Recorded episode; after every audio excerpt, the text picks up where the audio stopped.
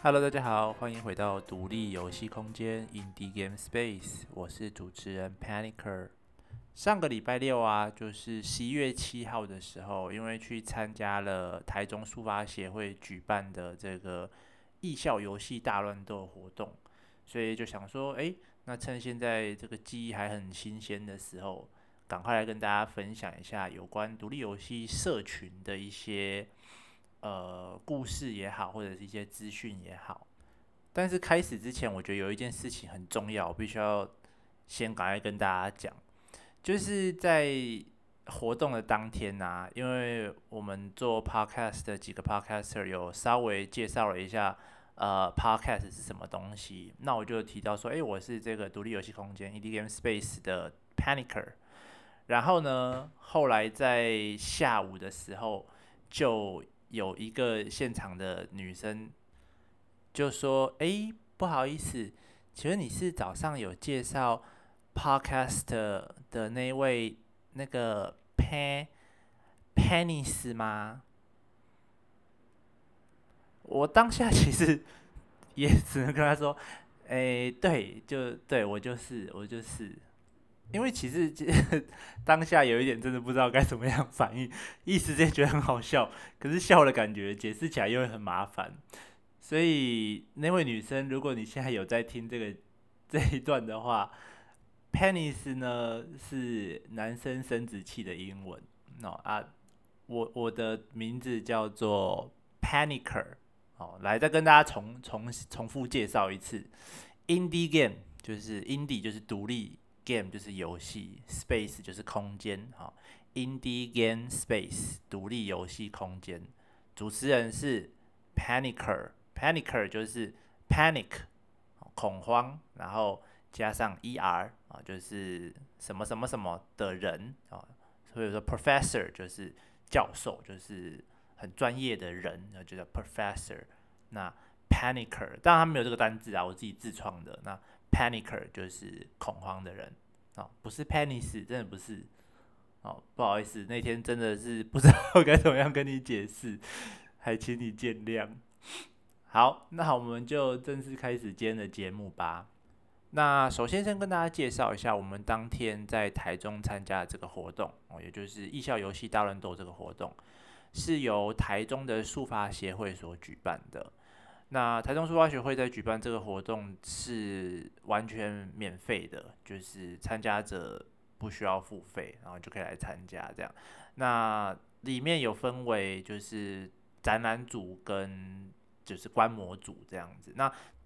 展览组的话也有分就是在校团队跟已经毕业的团队，这样就是完全的独立团队这样。那当天总共应该也有将近十来个团队参加，这样，然后每个人就是摆一个自己小小的摊位，让人家来呃试玩你的游戏啊，然后你可以稍微聊一下说，诶，你的游戏内容是什么？然后哪个地方好玩？你想要呃，就是其实就有点像是你做了一个东西出来，然后你觉得诶，这个东西很棒，这是我的游戏，就跟我的孩子一样，然后我想要在这个地方跟大家分享。说，哎，我这个东西做得很棒，那大家也可以就是在这个里面得到一些回馈，说啊，可能哪个地方玩家特别容易卡关，或者是有一些你精心设计的东西，玩家却没有发现，那你就可以借此得到一些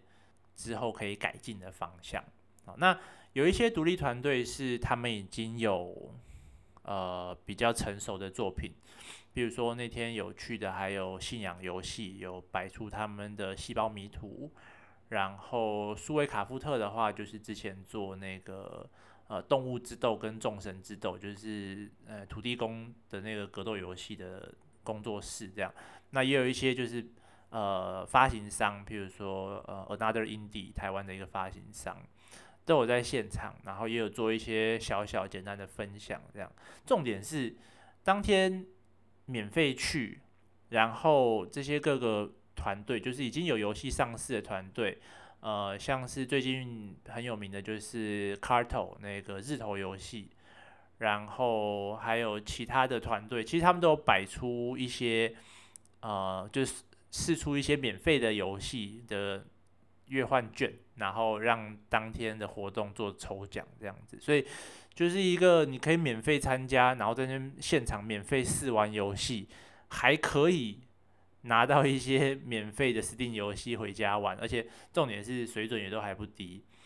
就是如果是小时候啦，对我来说，如果小时候有这个活动，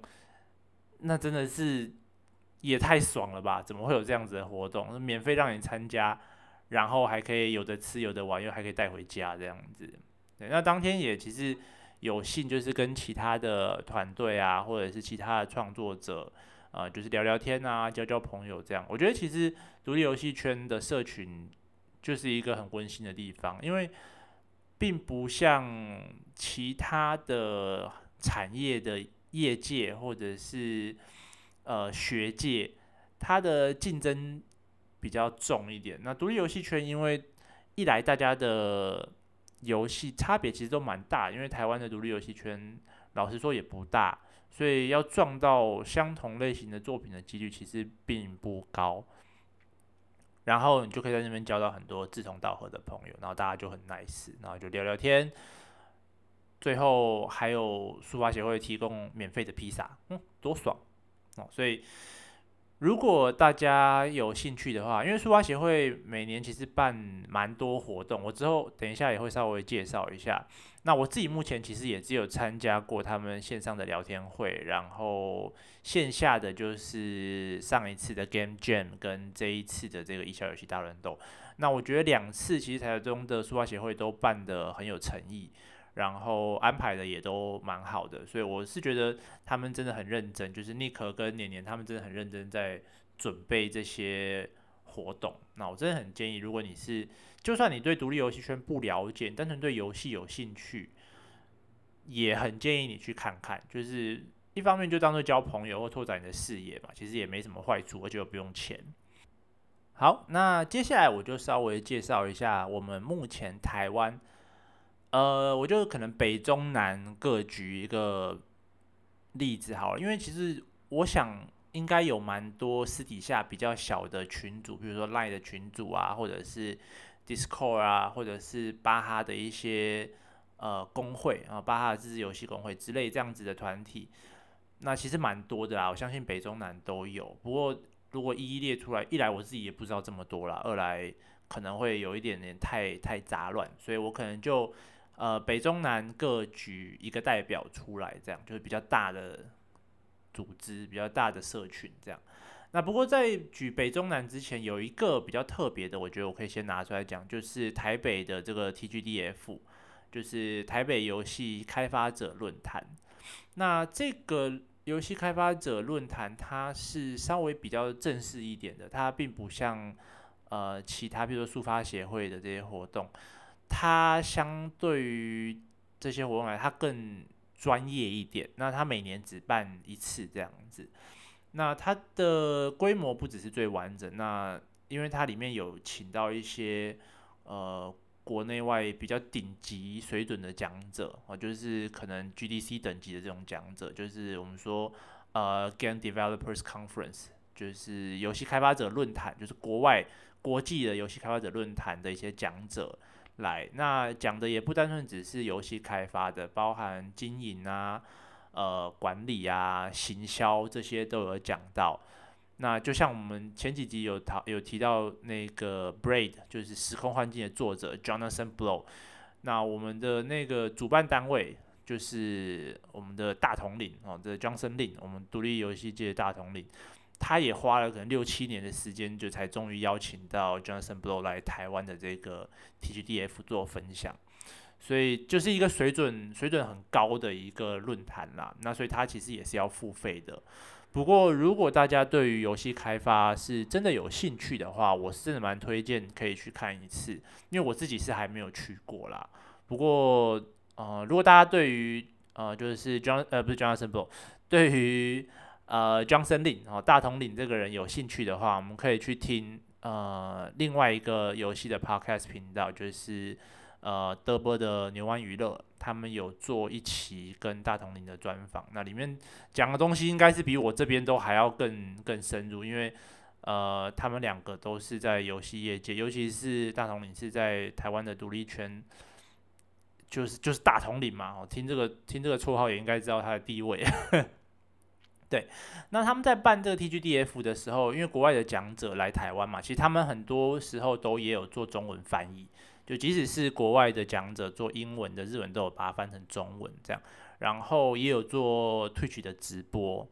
所以。就是一个很高水准。那如果你是在，就是你是学生也没关系，或者是你已经毕业了，你有在工作，你有一点点的经济上许可，我就真的蛮建议，因为其实也不贵，我记得好像也就是一千一千出头，一千多块钱的的票价这样子，真的是蛮推荐大家去看看。就是台湾在游戏开发界最大的一个活动这样子。OK，那先从北部。哦，台北开始，台北的话就是有一个不正经独立游戏冒险者增肥聚会，那他们是有脸书社团，然后每一个月在最后一个礼拜的礼拜五晚上，会在台北圆山的极客窝举办线下的活动，那。我所知道的，他们线下的活动应该就是这一个。那活动的形式就比较轻松一点，就你可能去那边，然后就大家认识的人来聊聊天呐。那你如果有想要上台，譬如说宣传你自己的作品，或者是你有一些资讯想要分享，想要认识新的朋友，你其实也可以上台，然后或者是展出一些你自己的游戏，跟其他人讨论这样子，就是一个比较。呃，没有这么严肃的一个场合，就认识朋友这样子。那中部的话，就是我刚刚说的台中的 DCD 速发协会。那速发协会他们的场址目前是在台中大里的网银网银大楼的一楼。那书法协会其实也是每个月的月中会有举办一个有点类似我们刚刚说台北这个增肥聚会的一个活动，叫做。无差别聊天会，那也是线下的活动，就是在他们这个网银大楼的一楼举办。那活动内容其实我觉得跟增肥聚有一点点类似啦。不过书法协会除了在办线下这个无差别聊天会以外，他们每个月的月底也会在 Discord，每个月的月底，呃，应该是最后一个礼拜天。会在 Discord 上面举办线上跨界的聊天会，那其实内容跟线下聊天会有点类似，不过因为就是线上的嘛，一来是因为之前可能疫情比较严重，那二来是因为呃可能不是每个人都有办法到场，那在线上用 Discord 的方式来跟大家聊聊天，就是讨论一下大家的进度啊，彼此。呃，督促一下彼此，给对方一些回馈，其实也是蛮不错的一个聚会这样子。那南部的话，目前就比较可惜。南部的话，最大的应该就是 KIMU，就是高雄独立开发者游戏聚会。那因为目前高雄这部分因为场地的关系，所以它并没有固定的线下活动。目前只有在每年的 FGJ、GGJ 的时候会办两场的 Game Jam 这样子，那这个就是稍微比较可惜一点。那以上所提到的这些所有的呃社群啊，他们都有脸书社团。那你如果想要得到一些资讯啊，或者你想要有些问题想要讨论的，你其实都可以在脸书社团上跟大家讨论。当然，就是发文前务必要。注意一下，每一个社团有不同的规定，就不要当个太白目的人哦。大家就是彼此保持这个社群的和谐。其他其实也有类似，譬如说像我们呃 Podcast 啊，或者是游戏类的 YouTuber 啊，或者是 Twitch 的实况组这样子的创作者社群。那这个社群的话，就门槛可能相较高一点啦，因为你就是必须要是该类型的创作者，比如说你不会，就你如果都没有在录 podcast，然后你跑去找一些 podcaster 的社群加入，就会有一点点奇怪啊，或者你不是，你根本就没有开过实况，然后你跑去加入，呃，譬如说你想要创造一个退曲相关的社群，那就有点奇怪啦。啊，所以如果你本身没有在接触这样子的创作的话，我会建议，其实就去呃，我们上面提到这些北中南的独立游戏社群，去参加他们的呃，去脸书社团、脸书的社团上面看看他们有没有什么活动啊，或是找人聊天这样子。哦，那讲了这么多，就是我们到底为什么啊、没事要去加入这些社群哦？加入这些社群对我们有什么好处呢？啊，首先我不知道大家有没有在看一些，譬如说呃独立游戏的比赛。啊，设计相关的比赛，譬如说呃青春设计节啊，然后创梦市集啊，那比较常见的可能是放肆大赏，还有巴哈的 ACG 创作大赛。大家有没有发现哦？就是常常在上面得奖的学生团队都是某几间固定学校。当然，一来是因为这些学校他们可能推出比较多的学生去参加这样子的呃比赛。那另外一件事。我觉得很重要的就是这些团队，他们比较早期就有曝光啊，就是你的游戏越早曝光，你就可以越早得到别人的回馈。那如果你有一些地方你埋头苦干，结果发现从头到尾你的方向就做错了，然后闷了可能半年一年之后。你想说啊，完美了，一次丢出去就被很多人打枪。那一来你要再修改这个游戏很难，